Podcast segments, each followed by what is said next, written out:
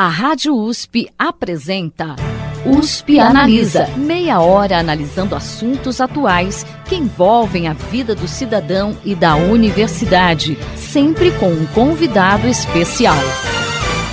USP Analisa.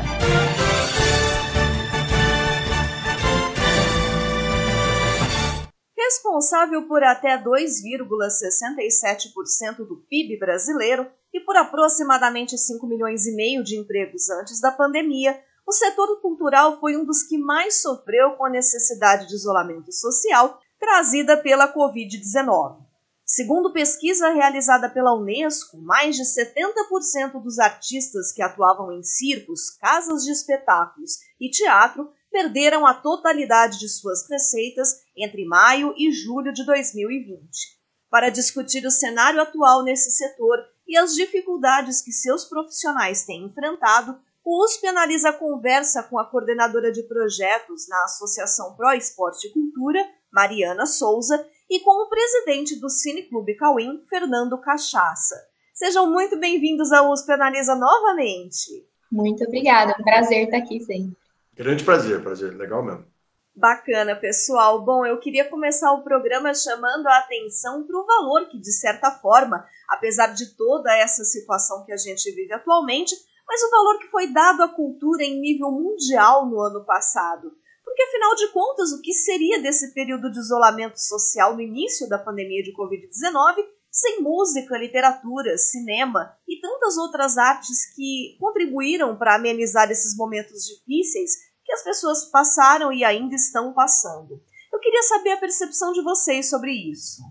Bom, eu acho que em relação a isso, duas coisas me chamam muita atenção, né? Dois, dois pontos aí me eu penso quando eu penso nessa questão. É, o primeiro deles, claro, é que de alguma forma, por mais paradoxal que seja, eu acho que esse momento de distanciamento social ele serviu como um fomento à formação de plateia, né? Porque as pessoas, por elas não é, estarem mais praticando as atividades que elas costumavam praticar, o que gerou um excesso de, de, tempo livre. E, ao mesmo tempo, os produtores artísticos e culturais começarem a disponibilizar um tipo de conteúdo é, gratuito, especialmente, que nunca antes foi tão ofertado. Então, me lembro no começo da pandemia, a gente recebia toda hora no WhatsApp assim: a orquestra sinfônica disponibilizou tal coisa, a sala São Paulo, museu não sei da onde. Então, assim, é, várias iniciativas, por mais que elas fossem virtuais, elas começaram a chegar de forma gratuita como elas nunca tinham chegado. E as pessoas começaram a consumir o que elas não consumiam. Então, acho que isso fica um legado muito legal de, de ter feito com que as pessoas criassem gosto e afinidade e interesse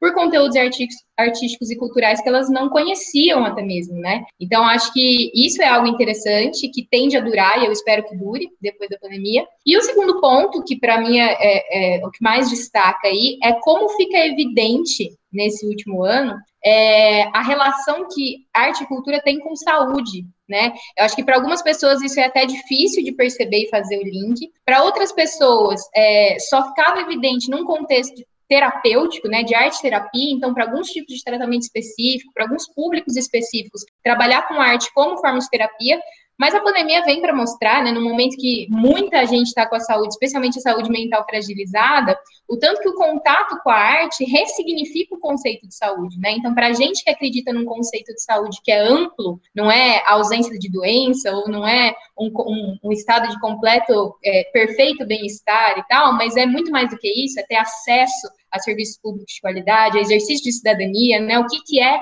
esse conceito de saúde? Eu acho que poder consumir e ter contato com arte e cultura mostra como que o exercício da criatividade ou a sensibilidade para certas coisas que só a arte traz, isso tem muito a ver com saúde, né? Então acho que são esses dois pontos assim que eu destacaria principalmente nesse contexto. Mariana, não, a Mariana, o que a Mariana falou, eu concordo plenamente. Porque é o seguinte, muita gente realmente só sentiu falta principalmente de música, de cinema. A gente vê assim, eu recebo muito telefonema de pessoas falando assim, olha, onde é que eu vejo tal filme? Eu tenho Netflix, eu tenho isso, mas não tenho cinema de arte. E nós fizemos uma rede que, por exemplo, as pessoas passam no Gauim e pegam, nós temos lá uns quatro filmes. Tem Fellini, Bergman, essas coisas que ninguém que não tem né, na, na Netflix. As pessoas começaram a ligar, olha, você pode deixar no meu prédio, eu deixo o outro. Isso é interessante para caramba, porque realmente são filmes que as pessoas não viam mais, né? E essa necessidade, né? Quer dizer, até então, as pessoas usavam muito o celular para outra coisa, né, para conversar. Hoje eu vejo assim, eu vi ontem em São Paulo no metrô, as pessoas vendo filme, sabe? Ali, eu fico curioso, pergunto, você está vendo? Não é filme, olha que legal, olha, não, é curta-metragem, é um festival de curta. Isso na rua. Eu acho que foi importante, quer dizer, pelo menos isso, né? Porque nós já estamos sofrendo tanto, né? Os artistas estão sofrendo tanto já com a, com a falta de público, mas estamos atingindo um pessoal que a gente não atingia, né? A isso eu concordo. E vocês estiveram aqui anteriormente no USP Analisa, Mariana em 2019, o Cachaça em 2020, antes da pandemia, e a nossa conversa passou pela situação de desmonte da cultura brasileira e também um pouco sobre os mecanismos de financiamento de projetos culturais, no caso da entrevista com a Mariana. Com a chegada da pandemia, a gente sabe que a situação de quem trabalha com projetos culturais ficou ainda pior. Que balanço vocês fazem do cenário cultural no Brasil e em Ribeirão Preto nesse espaço de tempo? Ó, eu acho que é importante assim, se a gente pensa em projeto, né, a gente não tem como deixar de pensar nas leis de incentivo, que é a principal política de fomento a projetos culturais no Brasil hoje. E eu acho que o, o, primeiro grande susto que todo mundo trabalha com projeto levou no começo da pandemia foi imaginar assim, nossa, o que, que vai acontecer agora, né? Tanto por parte do governo, havia um, um medo, uma insegurança, no sentido de que as iniciativas fossem limitadas, né? Porque o governo, estando arrecadando muito menos, é, poderia é, cortar a verba que iria para projetos, mas mesmo se isso não acontecesse, como se daria o pagamento de impostos por parte das empresas contribuintes que, que financiam né, a execução desses projetos que são executados via incentivo fiscal? Em relação a isso, né, então o mecanismo em si, é, especialmente aqui na região de Ribeirão, porque realmente há uma recessão econômica, né, mas a, há setores que estão bem, e, o, e, principalmente o agronegócio, né, atualmente. E como a gente está numa reunião em que predomina o agronegócio, é, a gente não consegue dizer que aqui em Ribeirão houve um impacto grande na captação de recursos para projetos incentivados é, nesse sentido mesmo, né? As empresas tiveram lucro, então, assim, foi possível fazer captação de recursos. Agora, tem toda uma outra questão que é como a, a operação da política pública se deu desde que começou a pandemia, que está muito vinculada também a uma mudança de governo que traz muitas instabilidades para esse campo cultural né? Então a gente teve reestruturações mil, a gente teve inúmeras trocas de secretário, né? A gente teve inclusive a dissolução do ministério que vira uma secretaria especial que primeiro está vinculada a uma pasta, depois passa para outra pasta. Tem uma questão importante, por exemplo, na lei federal de incentivo à cultura, que é a antiga lei Rouanet, hoje ela se chama lei de incentivo à cultura apenas, que quem faz a análise, né, quem emite os pareceres técnicos dos projetos que são vinculados a essa lei de incentivos são unidades vinculadas, né? Então, por exemplo, se é um projeto de literatura, ele vai para a Biblioteca Nacional, se é um projeto de audiovisual, ele vai para a Ancine, se é um projeto de artes cênicas, ele vai para a Funarte. E esses órgãos também sofreram muito, né, ultimamente. Então, assim, a Funarte, por exemplo, ficou meses sem pareceristas, e, e aí acumulou uma pilha de projetos enorme, então está tudo atrasado, né?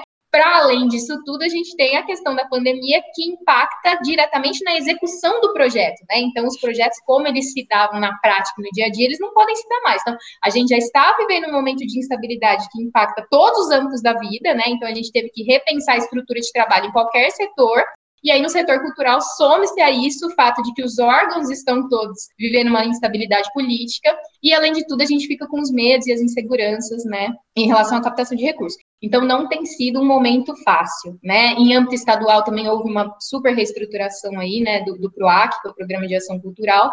Então, são, são momentos de mudança e instabilidade. Eu acho que isso pode ser dito com certeza. Olha, no caso do Cauim, especificamente, quer dizer, o Cauim é um grupo muito antigo, nós temos 42 anos, e no caso do PROAC, que é o estadual, nós temos uma relação muito forte com o PROAC, porque ICMS é muito mais fácil você conseguir empresas com ICMS. E nós temos uma relação tão grande, porque o PROAC, pouca gente sabe disso, mas ele foi lançado no estado de São Paulo na sala de cinema do Cauim, porque o secretário na época era João Batista de Andrade, um cineasta muito ligado ao Cauim, e o projeto é um, do, do, deputado Vicente Cândido, que é membro do Cauim. Então, resolveram fazer lançamento em homenagem no interior, interior fizeram aqui no, no, cinema de Ribeirão Preto. Nós sempre tivemos uma facilidade muito grande com o PROAC, até com empresas grandes e empresas concorrentes. O Cauim foi um dos poucos grupos que eu conheço assim, a gente tinha Coca-Cola e Ambev. Quer dizer, a gente tinha os dois, os dois patrocinadores. Esse ano, com esse negócio de não ter o PROAC, eh, nós não teve a captação, vai, vai ser um, como é que chama? Um edital, tudo bem, Mudaram a regra. Só que mudaram a regra no pior momento possível, né? Mudaram a regra quando os grupos estavam captando. Eu estava lá com autorização para captação. Quando eu comecei a falar com os empresários que a gente fala todo ano, veio corte. Então, esses caras, os empresários falaram, não vou pôr dinheiro, não vou pôr dinheiro meu, estou esperando. E isso está suspenso. Tem aí um edital. Tem um edital. Mas quando vai ser julgado, quem vai julgar? Eu tenho meu pé atrás, assim, porque a gente conhece muito política. Desses 42 anos, eu sou um dos poucos, assim, eu estou no Cauim desde o início. Então, há 42 anos eu estou no Cauim, participei de tudo. Lei Sarney, antes de Lei Rouanet, Lei Rouanet. Então, e, e, tem um outro procedimento que nós trabalhamos muito, que são as emendas parlamentares. Geralmente a emenda vem para a prefeitura. Aí tem uma, uma, uma concorrência pública. Tal. O Cauim já recebe emenda direta, porque funciona todos os dias, né? É, 365, é todo dia, não é, não é um evento, não é uma feira, não é uma. Então recebe direto, mas mesmo assim teve o problema de não ter mais ministério. Acabou o ministério, para onde vão as emendas? Agora foi para. Agora está no turismo. Foi, quer dizer, e, e, e não tem funcionário para analisar. Isso é, isso é, isso, é, horrível. Nós somos sem verba e sem saber para onde vamos. E esse negócio, por exemplo, das leis de incentivo, eu acho que sem o PROAC foi uma covardia. Ah, vai voltar, não vai. Sei, vai voltar. É o Estado de São Paulo, o Estado rico. Eu acho que não ia fazer tanta falta esse dinheirinho que vem para a cultura né, no PROAC. Eu acho que é muito pouco. Agora, está é, tá difícil e, e, e, uma, e essa incerteza do Ministério. A gente está vendo, por exemplo, a Ancine acabou, desmontaram a Ancine. Então não, tem, não adianta você mandar projetos para lá, porque não passa. Né? Eu não passo, não tem quem analisa. Então ficou uma coisa ridícula. É, é, é, hoje a gente passa um sufoco de, de, de, não saber o que vai acontecer amanhã. Tenho, é, é, um absurdo do absurdo você ter um patrocinador que te liga toda semana para saber como é que ele faz para pôr dinheiro. Entendeu? Olha, eu quero pôr dinheiro aí. Cadê o PROAC? A própria Rouanet. Porque quando você não analisa o projeto, também, por exemplo, alguns projetos a gente não sabia que ia ter pandemia. Então você tinha um público-alvo, por exemplo, escolas. Ótimo. Nós temos projetos que atingem é, 25 cidades da região, trazendo escolas no cinema. Tem ônibus, tem tudo. Tem ônibus até pago. Nós já pagamos até o aluguel do ônibus antes de, de, de acontecer a pandemia. Aí vem a pandemia, você não tem aula. Aí como é que você, você liga lá e fala, olha, nós podemos mudar o público-alvo, porque nós temos, assim, uma série de ONGs, a creche, o pessoal está na rua, criança. Nós, o Cauim tem uma experiência, agora, acontece diariamente. A gente chegar no bairro para pegar as crianças, as crianças estão todas na praça, sem máscara, porque não tem onde ficar. O Cauim dá a máscara, dá o álcool gel, traz para o cinema. Mas, para isso, nós precisamos de três, quatro meses para conseguir mudar esse público-alvo, coisa que a gente fazia antes com uma carta, com um telefonema. Porque tinha um ministério.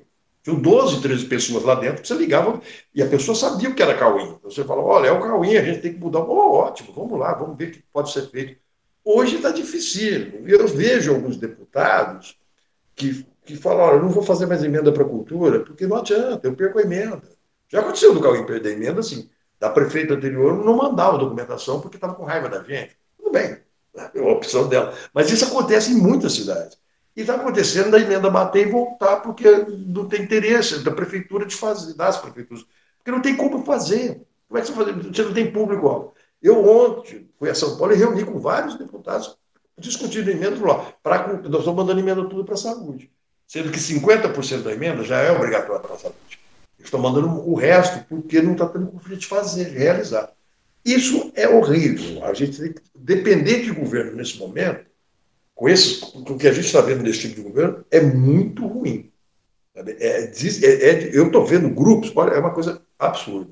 Eu fui para essa reunião em São Paulo com grupos que eu conheço que têm o mesmo tempo do Cauim, alguns até mais antigos que o Cauim, fechando. Irreversível, entregando prédio, é, fechando mesmo. Ele falou: ah, não quero, vou no cartório fechar. Não, não fecha, não, espera voltar. Não, não quero, acabou. Isso é muito triste.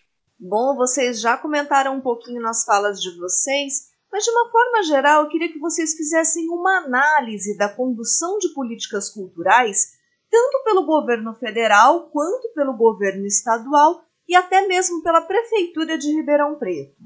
É, eu acho que pelo governo federal é gritante a condução truculenta que vem acontecendo, né, desde o início desse mandato, porque são inúmeros secretários, né, vai trocando secretários sempre, a própria pasta migra de ministério, né? E aí são secretários que é, tem pouca experiência política, ou pouco engajamento com a área cultural. O atual secretário que é o Mário, Mário Frias, é, recentemente saíram notícias aí da, do, de funcionários do Ministério, da, da, Secretaria Especial, né, falando como o clima é de tensão, de turbulência e de medo, porque ele chega armado e etc. Essa semana também foi divulgada uma portaria aí que o, eles estão pedindo para o IFAM fazer um estudo é, para definir critérios para levantar valor cultural do potencial bélico brasileiro, né, das armas de fogo no Brasil. Então, eu fico imaginando para a pessoa que trabalha no IFAM, né, a pessoa que prestou concurso para trabalhar com patrimônio, que, que tem, assim, carreira acadêmica nessa área de cultura, história, e, e que se envolve com isso, que gosta disso, vira servidor do IFAM, e de repente chega esse tipo de estudo para ser executado por um, por um secretário que, que que pouco respeito consegue galgar entre é, os usuários da política pública e especialmente eu imagino em relação aos servidores, né? Então, assim, acho que é, tem sido muito difícil. É, isso tudo que o Cachaça falou, eu concordo. É, é muito triste sentir que a política pública, ela não foi, ela não acabou no papel, mas ela está completamente esvaziada. Não tem ninguém trabalhando no órgão público. Você não consegue ser atendido, você não consegue fazer um telefonema e alguém te atender, né? E você pensa assim, poxa, são servidores públicos, né? A gente paga o salário dessas pessoas, né? Então, assim, não só por isso, mas, claro, você é um usuário da política pública, até um respeito enquanto cidadão, né? Que você precisa ter acesso, pelo menos à informação, né? Não é pedindo nenhum tipo de privilégio, nada disso, mas a gente não consegue contato com o órgão público ultimamente, né? Então, assim, tem sido muito difícil. Fora, assim, as inúmeras portarias que saem, cada hora definindo uma coisa, então, assim, é, a, as análises de projeto elas estão atrasadas, porque tem uma escassez de servidor para prestar o serviço, e aí, enquanto está atrasado e você está esperando a definição, vai mudando a regra no meio do jogo, né? Então, agora, a partir de agora, os projetos que vão ser executados em municípios que estão na faixa vermelha ou em, lockdown, tal, não precisam nem ser analisados, ou agora não vai ter mais QMIC, né? Então, as decisões podem ser homologadas diretamente pelo secretário especial de cultura, sem precisar passar por um colegiado, né? O que enfraquece muito o processo democrático, né? Vamos dizer. Então, assim, é, é, é muito angustiante, né? Eu posso dizer assim, do papel de quem depende da política pública cultural hoje, é uma situação angustiante. A gente tem crise de ansiedade, porque as, as coisas não acontecem como elas deveriam acontecer e como está previsto em lei, né? Não é nenhuma expectativa que a gente cria por conta própria, né? Existem prazos pré-definidos que não estão sendo cumpridos. Em âmbito estadual, eu acho que é um pouco diferente a situação. É, há uma instabilidade também, uma mudança clara, né? É, eu acho que assim, também faz parte de quem depende de política pública entender que a instabilidade é uma realidade, né? A instabilidade é uma realidade. Então, por mais que a gente esteja no estado de São Paulo, que há anos elege o PSDB para o governo do estado, não é nenhuma surpresa que a gente vai continuar com o PSDB no governo do estado, diferente, por, por exemplo, da prefeitura do município de São Paulo, que às vezes tem umas oscilações da direita para a esquerda que vão e vêm. É, o governador de São Paulo ele, ele, vai ser de direita, né? A gente tem que, tem que saber isso e a, e a, postura tende a ser sempre uma postura neoliberal. Até por isso a gente é dependente de lei de incentivo como quase que única política exclusiva, que é uma política pautada em critérios neoliberais, né? Mesmo assim, é, cada gestor tem uma ótica, né? Então, assim, a gente sabe que quando muda o mandato, mudam os técnicos lá dentro, mudam pessoas que são, enfim, indicadas ali, né? Cargos comissionados e tal, e que as coisas podem mudar. A gente já vinha num processo de que a Secretaria de Cultura estava é, com foco muito grande em economia criativa, né, economia da cultura. É, inclusive, o Dória, quando ele assume, ele muda de nome a secretaria, né? A secretaria passa a se chamar Secretaria de Cultura e Economia Criativa, vem com estudos sobre é, potencial econômico da cultura, cada um real investido, quanto gera de retorno, etc, etc. E aí, recentemente, vem essa mudança toda do PROAC, que, que é, é, é, questionável, né? Tem gente que fala, não, isso pode ser positivo, ou isso vai ser negativo tal. Nem vou entrar nesse mérito, tá? Se eu, se eu acho positivo ou negativo, mas vou falar assim: entendo que mudanças podem acontecer na política. O que, que me, eu acho estranho né, nesse, nesse, nessa mudança? Primeiro, ele já anunciou que a partir do ano que vem volta a ter PROAC CMS. Então, assim, é uma mudança de um ano. Não dá nem para a gente falar assim, vamos nos adaptar à mudança, porque nem precisa se adaptar, é meio que viver esse ano, que, é um, que vai ser um ano atípico, que já tinha tudo para ser um ano atípico, então, um pouco que o Cachaça falou, é o pior momento para você fazer uma mudança, ainda mais uma mudança que não vai ser duradoura. É uma mudança pontual, então, assim, se virem para se adaptar a esse ano diferente e depois a gente volta ao normal e, e, que reflete muito nas estratégias de atuação de quem estava acostumado a trabalhar com PROAC, que é o usuário da política pública, né? Então, assim, para quem trabalhava só com PROAC editais, meio que a, a, regra continua e até aumentou um pouquinho o valor do PROAC editais. O PROAC ICMS, ele vira PROAC Expresso Direto com quatro linhas de atuação diferente, e aí a linha 2, que é a linha para apresentação de novos projetos, ela vai ter hoje uma dotação de 33 milhões. Na hora que anuncia, né, na hora que anuncia a mudança na política pública, é assim, maior investimento histórico em política pelo governo do Estado, são 200 milhões. Mas aí desses 200 milhões, parte é da Lei Aldir Blanc, que é repasse do governo federal, parte fica para o PROAC editais, que sempre ficou. Então, assim, do que eram 100 milhões para fazer captação de CMS no ano passado, ficam esses 33 milhões aí para apresentação de novos projetos que vão ser premiados e contemplados diretamente, né, com pagamento de prêmio, e, e a gente não precisa mais buscar o financiamento na iniciativa privada. E, a princípio, na teoria, isso é, é poderia ser melhor para o pequeno artista que não tem acesso aos departamentos de marketing das grandes empresas, que, que, que recebe o repasse direto do fundo e tal, mas a gente precisa ver de que forma que isso vai acontecer na prática, né? Que é um pouco o que o Cachaça falou na última fala dele, que é assim, a gente fica desconfiado, porque é, não dá para saber, né? Não, não tá tão claro. Existem lá cinco critérios de pontuação, cada um valendo 10 pontos, enquanto cada projeto pode pontuar até 50. Só que assim, vão ser pouquíssimos projetos por segmento, cada projeto de pessoa física pode custar até 125 mil, cada projeto de pessoa jurídica pode custar até 250 mil. Tem segmentos artísticos que o, que o valor máximo pro segmento no estado, circo é um deles, por exemplo, é 500 mil. Significa que são dois projetos que vão ser contemplados no estado inteiro, né? Então, todas as companhias de circo que quiserem apresentar projetos, tem dois que vão ser premiados. E aí, a gente fica pensando, nossa, qual vai ser o critério para definir quem são esses únicos dois, né? Então, assim, é, é difícil expressar uma opinião ainda, eu acho que a gente tem que viver a prática para ver de que forma que isso vai ser operacionalizado, mas sempre é essa incerteza de trabalhar com a instabilidade, com a insegurança no momento de muitas mudanças. Né? E o que é pior, eu vejo o PROAC, no caso, tudo bem, ah, vai mudar, mas eles mudaram a regra e ficou um ano perdido. Quer dizer, como é que você muda uma regra e fala, então tá bom, esse ano você vai fazer a captação e o ano que vem não vai ter captação? Não, foi assim, não, a gente estava lá, vamos captar. Ligamos para as empresas, depois você liga de volta e fala, desculpa, não vai ter mais não, tá? É, e ficou um ano, ninguém recebeu nada. Quer dizer, esse um ano, para onde foi parar esse dinheiro? E esse 33 milhões, isso não é nada. A gente está falando de projetos culturais, quer dizer, para o Estado inteiro, o Estado mais rico do país. E não pode, quer dizer, 33 milhões, se você falar 33 milhões para a região de Ribeirão Preto, eu ainda ia achar que era pouco.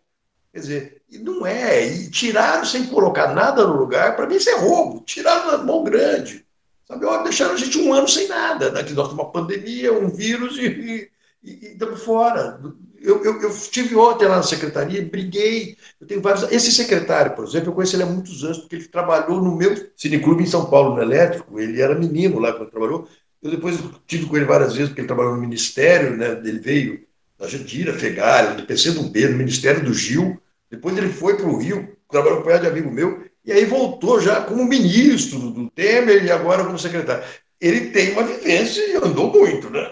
Agora, eu ele muito. Eles não te explicam o motivo. Falam, olha, meu amigo, nós vamos tirar aí o seu PROAC, vamos tirar a sua grana, depois você concorre lá. Ah, o que, que, é isso? E a gente sabe que as empresas, na verdade, eu não, eu não, eu, eu não sou empresário, eu chamo cachaça, pô, meu, grupo, meu grupo só trabalha com pobre, e pobre mesmo. A gente tem que dar o ônibus, a gente tem que dar o álcool, a gente tem que dar uma pipoca, é, tudo é montado. Mas nós temos empresas que acreditam naquela molecada. Você está entendendo? Que vai ao Cauim. E aí, essas empresas, ela acabou, ela não fez aqui, porque já é difícil, porque a gente sabe, tem grandes empresas, pessoas que, que vêm aqui, que aqui para o interior, artistas famosos, que vêm aqui pegar o nosso, nosso, nosso dinheirinho, né? E leva agora, sabe? Podia fazer umas alterações nisso, fazer um PROAC meio, né? Sei lá, regional, uma coisa assim. Tudo bem. Agora, tirar de uma vez, eu achei sufoco, uma coisa horrível. E o Cauim, nós ainda temos um outro, um outro processo, nós trabalhamos muito com a educação, porque nós trabalhamos com a Escola Val Cinema, é, então nós trabalhamos com o Ministério da Educação esse ano, morreu. O Ministério da Educação não quis nem saber de projetos culturais, culturais não, projetos educacionais, não adianta, não, não teve papo. E com a Secretaria Estadual da Educação também não teve papo. Não, nós estamos sem aula, tudo bem. Dizer, então nós ficamos, no caso do Cauim, sem pai, sem mãe, sem nada. Nós temos o, o que a gente tem era uma Rouanet que a gente já tinha no passado, e o resto, apoio de parceiro, do aluguel atrasado um ano, aquelas coisas todas, e funcionários pra caramba. Porque nós temos uma série de, de pessoas que trabalham com a gente há muitos anos. Não pode chegar, ó, tchau, vai embora.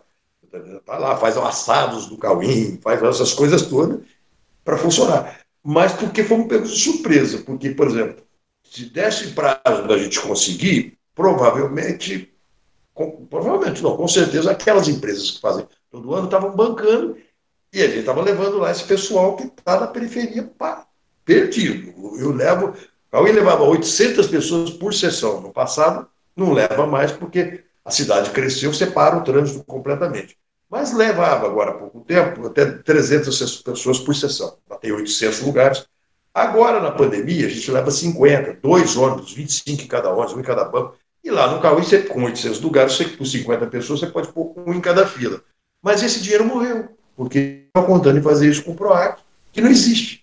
E eu tenho esse problema com quem vai julgar, eu tenho esse problema com quem vai julgar. Eu fui da comissão de cinema da Secretaria Estadual de Cultura, lá no governo Montour, da Boa Vista, tem muitos anos, muitos anos. Ainda depois passou o Quest, que era MDB, Fleury, que era MDB, depois voltou a ser PSDB e nunca mais parou. E eu sei como é que é esse negócio de julgamento. Tem esse negócio, de falar, pera aqui, sempre, tem, né? Oh, aquele ali é mais bonito que esse aqui. A gente sabe que não é. Esse, essa pontuação é muito relativa, Mariana. É verdade, cachaça, isso é bem relativo. Bom, infelizmente o programa de hoje está chegando ao final, mas a discussão desse tema não termina por aqui, não. Na próxima semana a gente volta a conversar com a coordenadora de projetos na Associação Pro Esporte e Cultura, Mariana Souza, e com o presidente do Cineclube Cauim, Fernando Cachaça. E lembrando também que se você está ouvindo a gente pela Rádio USP e perdeu alguma parte do nosso bate-papo, ou mesmo quer ouvir novamente outras edições, é só procurar pelo USP Analisa nas principais plataformas de podcasts. O programa de hoje fica por aqui. Até a próxima semana. Você ouviu USP Analisa, um programa da Rádio USP Ribeirão em parceria com o IEA, Instituto de Estudos Avançados, Polo Ribeirão Preto. Produção do Serviço de Comunicação Social da USP e do IEA. Coordenação Rosimeire Talamone. Apresentação Thaís Cardoso.